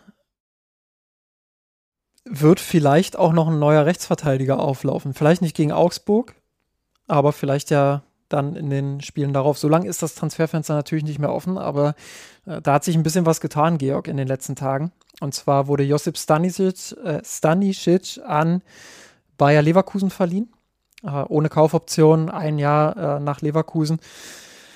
Und es gibt weitere Gerüchte um Benjamin Pavard, um den es ja so ein bisschen ruhiger geworden ist erst, äh, um jetzt dann wieder komplett aufzuflammen, wahrscheinlich, weil ihm auch langsam, wie man immer so schon sagt, der Arsch auf Grundeis geht. Ähm, hat sich ja dann auch im Traumspiel sozusagen, also gegen den, gegen den Fanclub des FC Bayern war das, glaube ich, ich bin da aber nicht so hundertprozentig informiert. Ähm, am Tag nach dem Werder-Spiel haben die Bayern da jedenfalls so ein, so ein in Anführungsstrichen Freundschaftsspiel absolviert. Ja, und da soll er sich ja relativ lustlos auch präsentiert haben. Ich habe den Zweikampf gesehen. Ja, passiert im Fußball, sage ich mal. Vielleicht wird auch ein bisschen zu viel reininterpretiert, aber andererseits auch einfach äh, ja, in so einem Spiel vollkommen kindisches Verhalten irgendwie da dann äh, beim Gegenspieler dann nochmal so nachzuhakeln und nachzutreten äh, bei seinem Tor, dass er sich da nicht freut, okay, sollte man jetzt auch nicht überbewerten, aber man hat schon den Eindruck gewonnen, dass es eher äh, ein lustlos Auftritt war von ihm, dass er jetzt Bock hat, äh, sich für eine neue Aufgabe äh, so richtig arschig zu präsentieren, sage ich mal. Ähm, du bist ja großer Fan davon, äh, dass Pavard bleibt und äh, vor ein paar Wochen, glaube ich, waren wir uns beide auch einig darüber, dass der FC Bayern ihn noch diese Saison behalten sollte. Vor ein paar Wochen war die Situation aber auch eine andere. Da hatte man noch das Gefühl, okay, Pavard ist vielleicht einverstanden damit ähm, und könnte sich vielleicht damit arrangieren, dass es dann in dieses letzte Jahr geht und er dann eben ablösefrei geht. Jetzt hat man eher das Gefühl, er könnte zum Unruhestifter werden. Steht deine Meinung immer noch? Äh, jein. Äh, also es ist, ne, es ist kompliziert natürlich, weil da gibt es viele verschiedene Überlegungen und äh, Beweggründe. Zum einen das ganz Grundsätzliche, wenn ein Spieler noch ein Jahr Vertrag hat, ist bei ihm ja der Fall. Der Vertrag läuft bis zum 30.06.2024, also bis Ende der jetzt äh, gestarteten Saison. Und um eben solche Alaba, äh, Michael Ballack, wen haben wir noch ablösefrei äh, abgegeben, äh, um eben solche Wechsel zu verhindern, dass es damit nicht kommt, ist es in der Regel Ziel des Vereins, die Spieler dann ein Jahr vor äh, Ablaufen des Vertrages noch zu verkaufen. Sternchen, wenn klar ist, ähm, natürlich, wenn klar ist, dass sie nicht verlängern werden, äh, haben wir, wenn man so will, mit umgekehrten Vorzeichen jetzt ja auch bei Harry Kane gesehen, dass Tottenham letztlich deshalb verkaufen musste, weil jetzt die letzte Chance auf eine Ablöse ist. Das ist ja mal die, die ganz grundsätzliche Logik, die sollte auch für den FC Bayern gelten. Denn auch wenn der FC Bayern kein Verkäuferverein ist, der Spieler verkaufen muss, um Gelder zu verdienen, ist der FC Bayern natürlich trotzdem auf Ablösesummen angewiesen. Je mehr Ablösesummen er einspielt, desto mehr Geld kann er ausgeben. Das ist ja simple Mathematik. So, das hatten wir gesagt und ich glaube, das ist in dem Sinne ja unstrittig. Jetzt ist natürlich die spannende Frage immer nur, lohnt sich das was du an Ablöse für ihn bekommst, ein Jahr vorher noch, um ihn zu verkaufen. Er ist halt eben kein Harry Kane und das muss ich auch als Pavard-Fan zugestehen. 100 Millionen wird niemand für ihn bezahlen, wahrscheinlich wird auch niemand 50 Millionen für ihn bezahlen. Und wenn es dann nur noch irgendwo 25, 30 Millionen sind, du noch Beraterprovisionen, dies, das abziehst, dann lohnt es sich normalerweise nicht, den Spieler zu verkaufen. Dann sagst du, behalte ich ihn lieber ein Jahr und lass ihn danach halt ablösefrei gehen. Dann ist das okay für mich. Das ist halt so ein bisschen der Trade-off. Du musst halt überlegen, wo ist die Schmerzgrenze an Ablöse, unterhalb der ich ihn lieber behalte, das eine Jahr, und oberhalb dessen ich ihn verkaufen muss. Und letzter Halbsatz dazu. Und das immer im Kontext, wie ist meine Mannschaft aufgestellt? Wie wichtig ist er in seiner Rolle, in seiner Position für die Mannschaft? Und dort haben wir jetzt halt einen relativ großen Umbruch in der Verteidigung gesehen. Mit äh, zwei, drei Abgängen und äh, Neuzugängen mit, äh, ne, es ist ja nicht nur Lukas Hernandez gegangen, es ist ja auch Cancelo gegangen. Ähm, das heißt, und das sind halt zwei Positionen, die Pavard spielen kann als Innenverteidiger und Rechtsverteidiger und jetzt eben gerade noch äh, jüngst äh, Stanisic auch weg. Das heißt, da ist dann schon die Frage, kannst du auf seine, auf ihn verzichten und äh, äh, seine Fähigkeit, da diese beiden Positionen, wenn man, man spielt mit zwei Innenverteidigern, also drei Positionen besetzen zu können, eigentlich brauchst du das. Das ist so ein bisschen die Komplexität. Äh, und ja, deshalb habe ich keine, keine ganz klare Meinung mehr. Du würdest, du würdest ihn abgeben, nehme ich an. Jetzt ja. Ich war äh, vor zwei, drei Wochen war ich noch ganz klar der Meinung, behalte ihn halt dieses letzte Jahr. Genau aus dem Grund, den du gerade auch genannt hast. Ähm, das lohnt sich einfach nicht, den für 25, 30 Millionen zu verkaufen. Jetzt denke ich mir, ja, mit, mit allem, was man jetzt auch gehört hat und gelesen hat, das könnte zu, zu viel Unruhe sein. Und ähm, ich glaube tatsächlich, dass Masraoui in der Lage ist, eine Top-Saison zu spielen. Das Problem ist natürlich, dass Masraoui auch äh, dann äh, wegen des Afrika-Cups eine Weile fehlen wird im Winter. Ähm, ich glaube, bis zu fünf Wochen sind es. Ja, das äh, ist dann eine Phase, die man natürlich auch kompensieren muss und dass Masraoui in der Vergangenheit eben auch immer mal wieder anfällig war für Ausfälle. Und äh, dementsprechend brauchst du dann einen Ersatz. Wenn du Pavard jetzt abgibst, brauchst du einen Spieler, den du noch äh, verpflichten musst. Das Gute ist natürlich, wenn du sagst, okay, Masraoui ist jetzt mein Stammspieler, da musst du nicht zwingend ins alleroberste Regal greifen. Da musst du jetzt nicht sagen, okay, äh, ich hole jetzt äh, einen Spieler für. für ja. Leverkusen könnte jetzt hier einen abgeben. ja, das, das wäre natürlich eine Option. Das ist natürlich die Frage, ob Leverkusen das macht. Die sind, äh, sind ja auch immer ein sehr harter Verhandlungspartner. Ähm, ja, äh, aber grundsätzlich hast du natürlich jetzt Möglichkeiten und kannst natürlich sagen, ähm, vielleicht auch ein Regal tiefer mit Entwicklungsfähigkeit etc.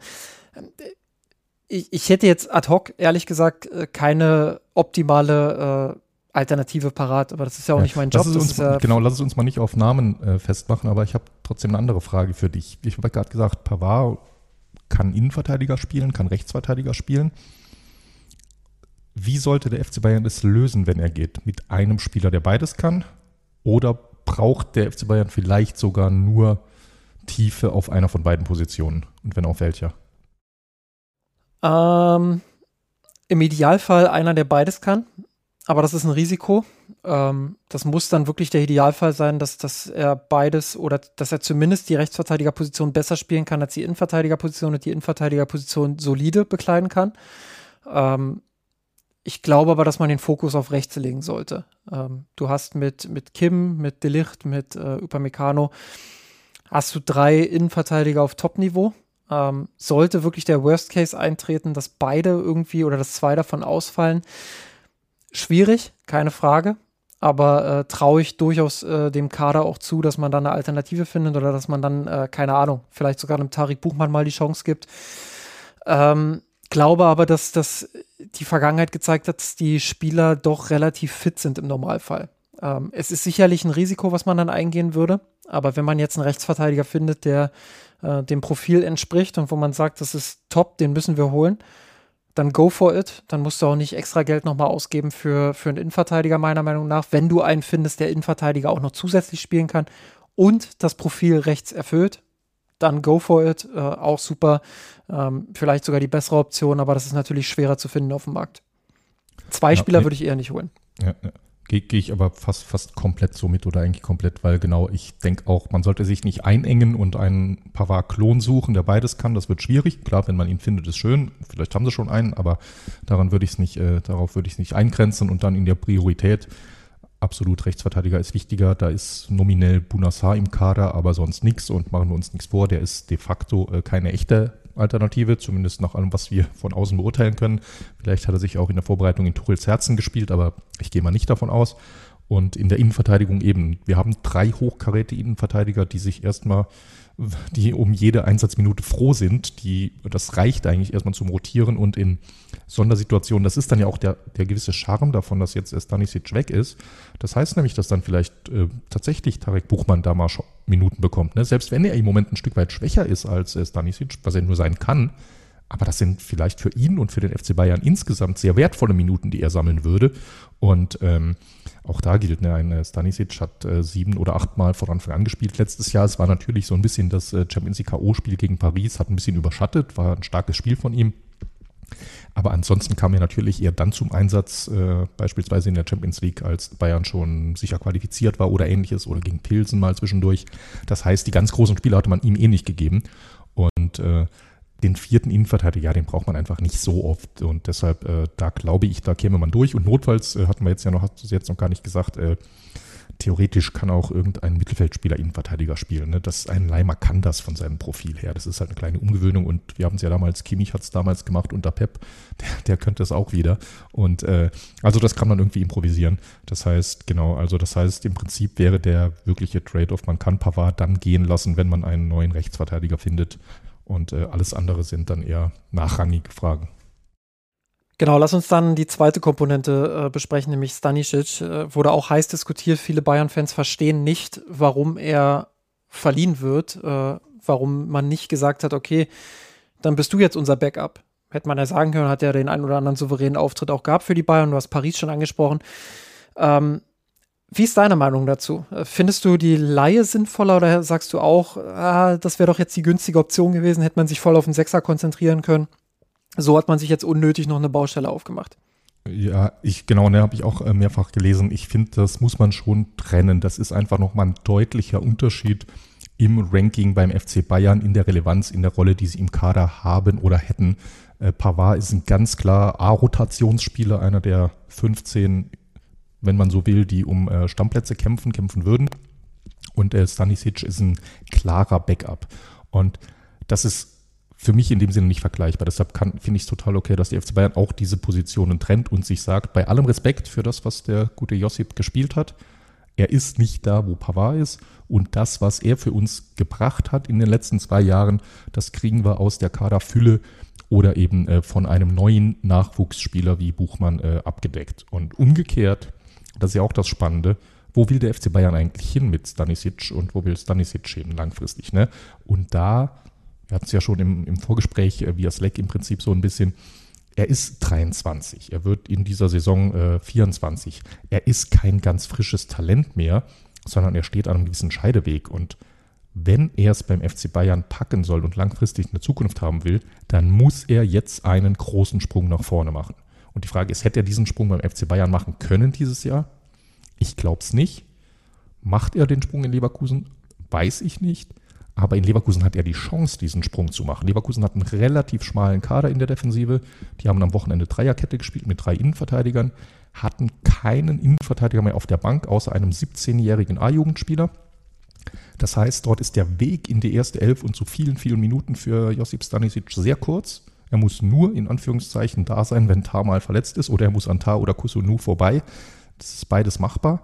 Und dann kann er sich dort wirklich richtig nach vorne spielen und über den Umweg Leverkusen zu einer vernünftigen Rolle beim FC Bayern spielen. Das ist für ihn eine riesengroße Chance und für den und, FC Bayern und eine möglich, dass, Chance. Ne? Und möglich, sorry, dass ich unterbreche, aber ja. das passt gerade so gut rein. Und möglich natürlich, dass Frimpong noch geht. Also das könnte sogar auch noch passieren. Ne? Wobei entweder zum FC Bayern ja. oder halt woanders. das wäre natürlich doppelt elegant. Genau, ne? das kann auch passieren, weil der ist, äh, hat eine Raketensaison gespielt, super Entwicklung dort, äh, Frimpong. Genau, da, dort haben sie zumindest noch mit, mit Arthur, haben sie dort ja auch schon vorgebaut so ein bisschen ja. und ein äh, potenziellen Nachfolger gekauft. Aber genau, das heißt, äh, wo auch immer, äh, und ich weiß jetzt auch nicht, ob die bei ihrer Dreier-Fünfer-Kette bleiben oder ob die wieder auf Vierer-Kette gehen, aber zumindest hat er dort eine Chance. Und das ist so gewissermaßen ein Jahr der Wahrheit und das finde ich super. Also ich bin richtig happy mit dem, mit der äh, Laie und Leverkusen als Platz für ihn. Das heißt nicht, dass ich davon ausgehe, dass er dort diesen Sprung macht, aber entweder jetzt und dort oder eben nicht mehr. Und das ist auch keine Schande und dann reicht es halt nicht, um bei einem der fünf besten Vereine der Welt im Kader zu sein, äh, wäre für ihn keine Schande und wäre für den FC Bayern auch keine Niederlage oder sonst was, sondern das ist, wäre dann der normale Lauf der Dinge. Dann würde er danach woanders ankommen. Also genau. Ich glaube auch, dass äh, Stanisic vollkommen zu Recht auch äh, so einen kleinen Bonus noch bekommt von den Fans. Ne? Also toller Typ, äh, gibt, sich, gibt sich hervorragend, diszipliniert, hat mehrfach äh, auch auf einem soliden Niveau in der Bundesliga aushelfen können. Aber gerade solchen Spielern, die natürlich auch so aus der eigenen Jugend kommen, die, wo man so ein bisschen auch äh, nochmal so, so eine Verbindung aufbaut, gerade solchen Spielern gesteht man dann den ein oder anderen Fehler natürlich auch mehr zu, als Spielern, die vielleicht von außen dazu geholt werden oder die, an die man einfach eine andere Erwartungshaltung hat. Und ich glaube, von dieser Erwartungshaltung hat Stanisic in der Vergangenheit auch häufig profitiert. Er hat häufig auch Szenen gehabt, wo man, das muss man so ganz klar sagen, gesehen hat, dass er überfordert war, defensiv. Ähm, dass er, also mir fällt vor allem dieses Spiel gegen Mainz auch letzte Saison ein, ähm, wo er einfach teilweise eklatante Stellungsfehler hatte, wo er im Zweikampf nicht gut genug war. Ähm, und da überschattet dieses Paris-Spiel gegen Mbappé natürlich einiges. Das ist was, ähm, was natürlich in, in, seiner Vita steht und auch zu Recht auch auf, dem, auf den Pro-Seiten steht. Aber ich finde, dass er längst nicht so weit ist, um beim FC Bayern regelmäßig Spielzeit zu sammeln. Und ähm, wie du schon gesagt hast, mehr als diese 1006 Minuten, die er vergangene Saison gesammelt hat, sehe ich absolut nicht in dieser Saison. Dafür müsste er noch einen großen Sprung machen. Und diesen Sprung kann er jetzt bei Leverkusen machen. Und deshalb glaube ich auch, dass es eine, eine Win-Win-Situation ist für alle Beteiligten. Leverkusen bekommt noch einen Spieler für die Breite. Stanisic kann sich in Leverkusen beweisen, auf hohem Niveau. Und die Bayern wissen dann anschließend, kann er dieses Niveau oder kann er es nicht? Und das hättest du mit einer Laie nach, weiß ich, nach Hoffenheim, nach Köln oder, oder bei allem Respekt, also bei, bei den Teams, wo er sowieso gespielt hätte wahrscheinlich, ähm, da hättest du das nicht gewusst dann anschließend, ob das, äh, ob das jetzt äh, auf höherem Niveau auch reicht. Und so hast du jetzt wirklich ihn in einen Kader verliehen, wo der Konkurrenzkampf groß ist, wo er sich durchsetzen muss, wo er sich durchbeißen muss, wo er einen starken Trainer auch hat, ähm, wo sehr, sehr vieles einfach zusammenläuft und wo er den nächsten entscheidenden Schritt auch machen kann und wo er wo dieser nächste Schritt vielleicht auch noch mal mehr provoziert wird als beim FC Bayern. Und deshalb finde ich die Laie grundsätzlich ähm, auch gut. Klar ist natürlich, die Bayern, wenn sie Pavard noch abgeben und äh, frische News hier vor fünf Minuten reingekommen. Ähm, die L'Equipe berichtet gerade, dass Bayern und Inter ähm, eine, eine, Einigkeit jetzt anscheinend haben. Äh, 28 Millionen Euro äh, fix und 5 Millionen Add-ons. Und äh, der, der, Franzose soll sogar einen Fünfjahreskontrakt äh, bekommen bei, äh, bei Inter. Ähm, also es sieht danach aus, dass die Bayern, Inter, äh, äh, Bayern Pavard tatsächlich an Inter verkaufen. Insofern müssen sie dann natürlich nochmal aktiv werden, keine Frage. Das kann ein Risiko sein. Aber ich glaube, für die Entwicklung von Stanisic ist es das Beste, was sie hätten tun können. Und ich bin ehrlich, ich, ich glaube, wenn sie jetzt Pavard verkauft hätten und Stanisic behalten hätten, hätten sie trotzdem auch einen Spieler gebraucht. Ja, genau. Das ist es ja. Das ist der entscheidende Punkt. Es ist jetzt nicht so, als wäre er, er hätte diese Rolle nicht bekommen. Machen wir uns nichts vor. Er hätte hier nicht jetzt unter Tuchel, Tuchel, der mehr unter Druck steht, als er und viele andere vielleicht vor einem halben Jahr noch dachten, Stanisic hätte hier, wenn nichts Verrücktes passiert, der wäre nicht auf 2000 Minuten gekommen. Ne? Punkt. Und in Leverkusen kann er auf die kommen und das ist und dann sehen wir es ja. Aber 28, Justin, huh, das ist. Entscheidende, äh, entscheidende Ergänzung noch. Äh, die L'Equipe berichtet auch, dass Bayern vorher noch einen äh, Ersatz haben will und erst dann der Transfer kompliziert wird, was natürlich auch äh, absolut Sinn ergibt aus Bayern Sicht.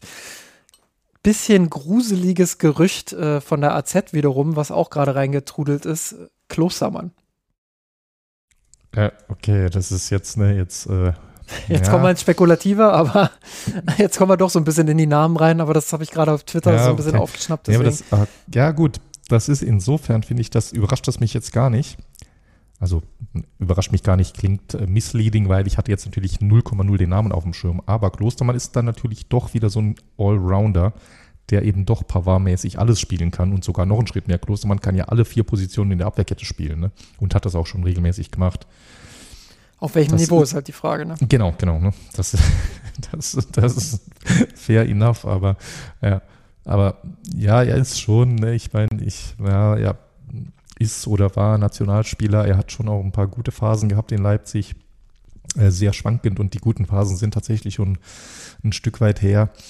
Ja, es ist jetzt grundsätzlich niemand, den ich mir irgendwie für eine äh, Spitze oder ähnliches gewünscht hätte, aber ja, für die Kaderbreite, je nach Kondition, Vielleicht. Ich, ja. Äh, AZ sagt übrigens äh, 30 Millionen fixe Ablösung, 2 bis 3 Millionen äh, Boni. Also mhm. da wird sich auch noch so ein bisschen was vielleicht verschieben. Ja, okay, aber, sehen, so, aber ungefähr, so ungefähr mhm. Betrag haben wir damit.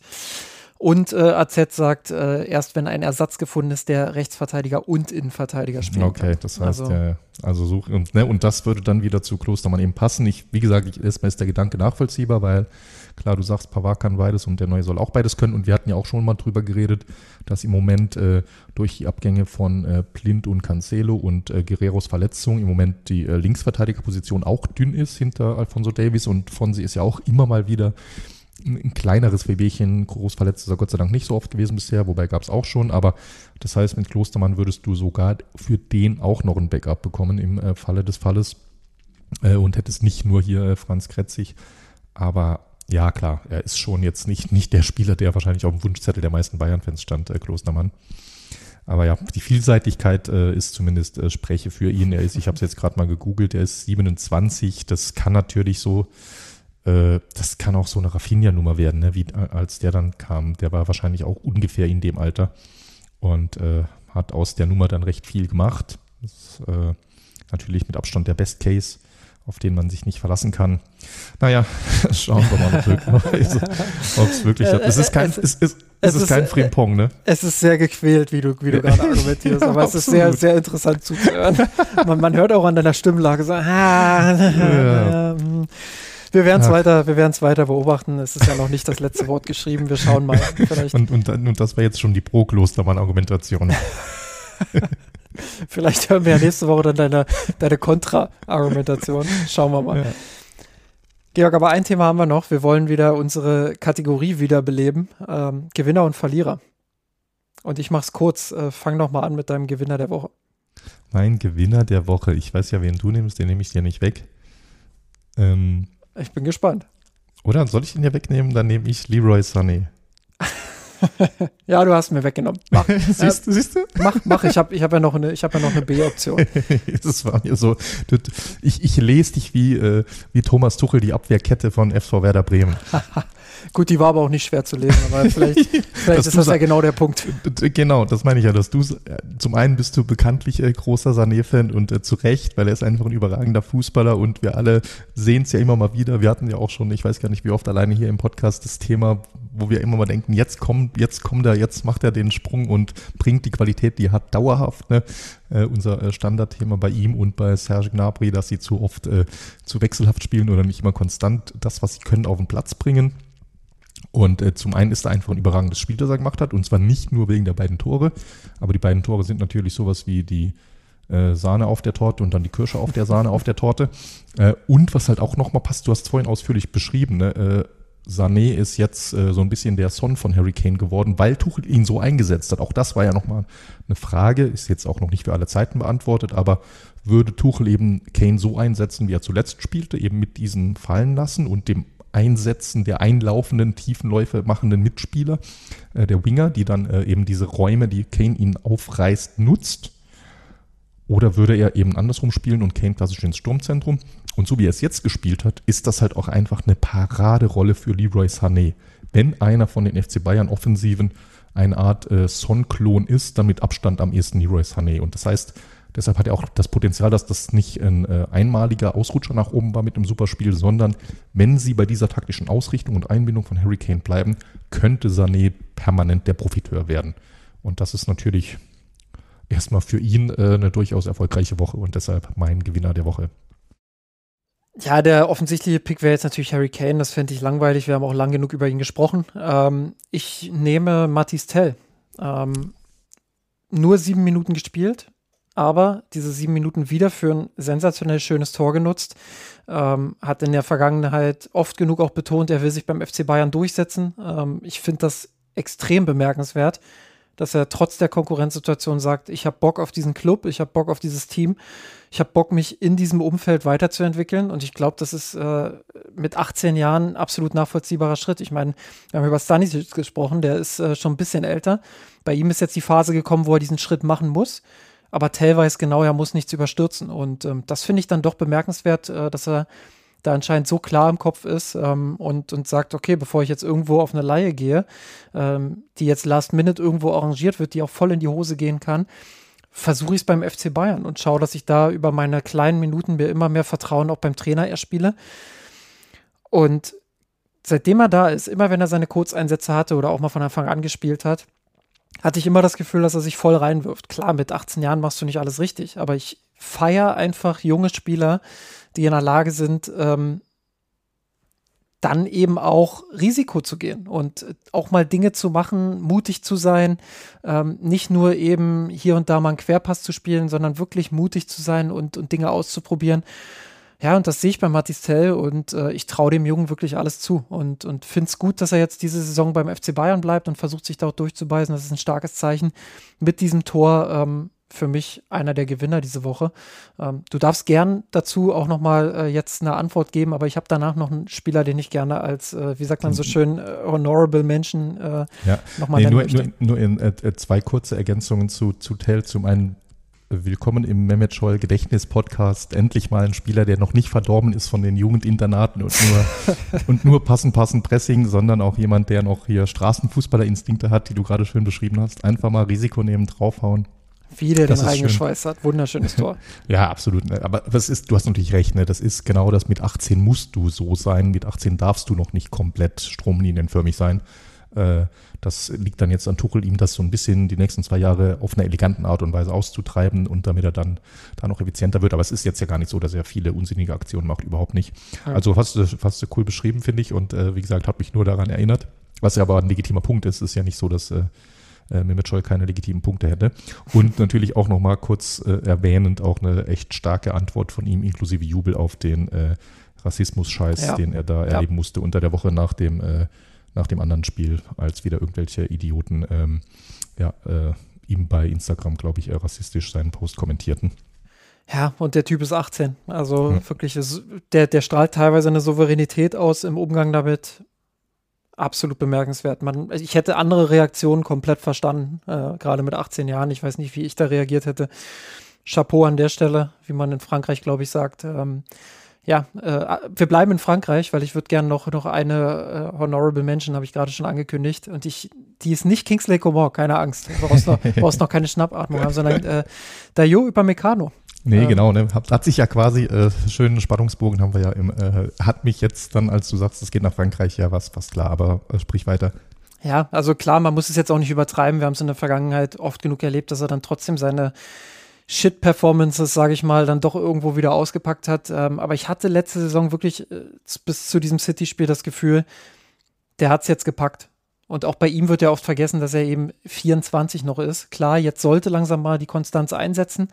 Aber ähm, grundsätzlich einfach dieses Gefühl von der letzten Saison jetzt mit in diese Saison nehmen und darauf aufbauen äh, und es wirklich schaffen, dann Konstanz reinzubringen. Und so eine Leistung, wie er jetzt gegen Bremen gezeigt hat, das ist wieder sehr solide gewesen, sehr zweikampfstark, ähm, auch wenn er nicht viele Zweikämpfe geführt hat. Äh, passstark vor allem, ich habe es vorhin gesagt, wie viele äh, wie viele, wie viel Progressive Distance er auch ähm, überbrückt hat, nämlich die meiste von allen Bayern-Spielern mit 583 Yards. Äh, nee, Quatsch, die zweitmeiste. Kim hat noch ein bisschen mehr gehabt. Ähm, aber auch im Vergleich zu Kim, finde ich, äh, hat er ein bisschen souveräner gespielt. Das mache ich Kim gar nicht zum Vorwurf. Ähm, weil, weil der eben auch eine schwierige Vorbereitung hat mit diesem ganzen Militärdienstwechsel etc., muss ich natürlich auch erst gewöhnen. Aber ich glaube, gerade diese Phase jetzt, wo Matthias de Licht nicht in absoluter Top-Verfassung ist, wo Kim noch nicht in absoluter Top-Verfassung ist, das ist der Moment, wo er zum ganz großen Gewinner werden kann und sich da festspielen kann in dieser Mannschaft. Und ähm, ja, dieser Schritt gegen Bremen war auf jeden Fall mal ein guter. Ja, nee, definitiv, auch wenn es nur die Honorable Mention ist, auch hier noch äh, in einer Ergänzung, weil du hast auch gerade hier angesprochen, er ist auch noch jung, ne? Das ist ja auch immer, ähm, man, die Leute was heißt die Leute, äh, nee, soll gar kein, äh, gar kein Rent werden gegen irgendwen. Nee, es ist nur einfach nochmal ein Unterschied, ob ein Innenverteidiger ab und zu mal einen Ausrutscher hat oder irgendeine andere Position. Oder außer Torhüter, das ist natürlich noch schlimmer als bei Innenverteidigern. Und wenn die halt dann ausgenutzt werden, dann ist es halt gleich massiv und bleibt so hängen wie eine, wie eine dunkle Wolke über ihm, auch in der Berichterstattung. Aber unterm Strich zwei, drei komische Aktionen in einer Saison, das ist halt das Normalste der Welt. Es war halt nur ein bisschen unglücklich vom, vom Timing her. Aber gerade als du das äh, Alter angesprochen hast, es gibt da so einen äh, gewissen Abwehrspieler, Sergio Ramos, hat lange bei Real Madrid gespielt. Äh, der hatte bis ins Alter von 28 gefühlt einmal im Monat einen Riesenpatzer drin. Ne? Und äh, es hatte schon Gründe, dass Real ihn ein, zweimal auch loswerden wollte, bis bevor er dann irgendwann mit 28, 29, vielleicht vertue ich mich jetzt um ein, zwei Jahre, aber erstmals die Champions League gewonnen hatte. Äh, vorher der, also das heißt, das ist für Abwehrspieler durchaus eine Entwicklung, die gar nicht so selten ist. Die sind eben anders als Offensivspieler bei Abwehrspieler, die werden an jedem einzelnen Fehler festgemacht, während Offensivspieler halt mit einzelnen guten Aktionen viel rausreißen können. Und äh, das muss man halt immer in der Bewertung, sollte man das auch ein bisschen berücksichtigen. Und es ist tatsächlich, letztes Jahr hat er uns alle schon überrascht, äh, im, indem er mit die meisten Minuten Innenverteidiger gesammelt hat. Dieses Jahr könnte es wieder so kommen. Und wenn dann die Patzer ausbleiben, die zwei, drei großen, dann ja, könnte er, das wäre schon irgendwie eine Überraschung. Ja, ich freue ich freu mich richtig jetzt auf äh, seine Saison. Aber wo es, Licht es ist, gibt, es, auch, ja. es gibt so viele Honorable Mentions eigentlich. Ne? Du könntest auch äh, Erik ja, Maxim, Maxim Choupo-Moting mal nennen. Also ich will es jetzt nicht ausreizen. Aber, aber auch er, finde ich, in diesem Kurzeinsatz gezeigt, ähm, dass er nach wie vor sehr wertvoll für die Bayern sein kann. Aber äh, gehen wir mal weiter zu den Verlierern. Gern, gern du den Vortritt wieder. Genau, ne, dann, dann bleibe ich doch im, im Land, würde ich sagen, bleiben wir französisch. Äh, so leid es mir tut, müssen wir natürlich äh, so sagen, wie es ist. Wir haben ihn vorher bei den Transfergerüchten äh, ausführlich besprochen, äh, Benjamin Pavard. Es ist, ja, mein Herz bricht, aber natürlich, es scheint darauf hinauszulaufen, dass er geht. Und du hast schon angesprochen, äh, stand äh, in dem Sinne, er hat nicht gespielt und dieser unglückliche Auftritt, man sollte nicht mehr draus machen, als es war, hast du ganz richtig eingeordnet. Trotzdem ist es natürlich erstmal eine, eine scheiß Aktion von ihm gewesen, die zu Recht kritisiert wird. Wie gesagt, äh, damit ist dann auch gut für diese Aktion im äh, Testspiel, im Freundschaftsspiel gegen den Fanclub. Aber die Tatsache, dass er den FC Bayern wahrscheinlich verlassen wird nach vier überaus wundervollen Jahren äh, schmerzt natürlich in meinem Herz und äh, macht ihn und mich zu, zum Verlierer der Woche. Ja, für ihn wird es ja wahrscheinlich so ausgehen, dass er noch zum Gewinner der Woche wird. Ähm, aber ja, also deine Perspektive kann ich natürlich auch absolut nachvollziehen. Ich nehme Konrad Leimer, weil ja, ne, alle, alle haben damit gerechnet, der mhm. steht in der Startelf, er wahrscheinlich auch selbst. Und äh, dann steht er doch nicht in der Startelf und dann ist es wieder Goretzka, der, der den Vortritt erhält und der wieder ein ganz ordentliches Spiel auch macht äh, sich vielleicht sogar jetzt äh, dort in die Position gespielt hat, dann auch das nächste Spiel zu beginnen.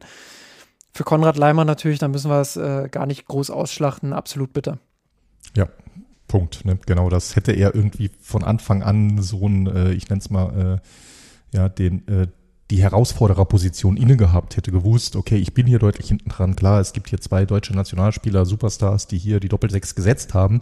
Ich glaube, dann wäre das auch äh, in seinem Kopf was anderes. Aber so äh, auch mit viel öffentlicher Unterstützung von Tuchel gelobt, in der Vorbereitung immer gespielt und da einmal denkst du, hey, wow, ist ja super, obwohl Nagelsmann weg ist und Brazzo, die beiden, die mich geholt haben, läuft ja richtig geil hier für mich. Und dann, boom, kommt aus dem Nichts äh, die Grätsche von Goretzka und äh, flext dich um. Ja. Absolut.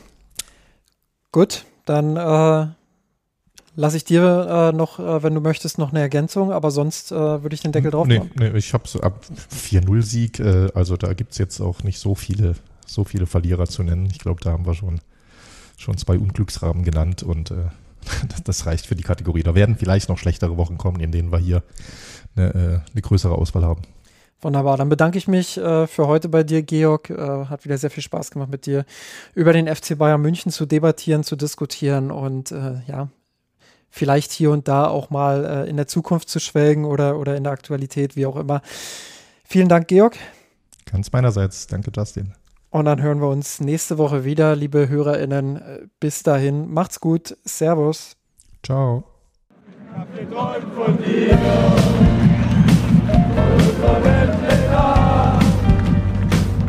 Mia Sanroth, der Podcast.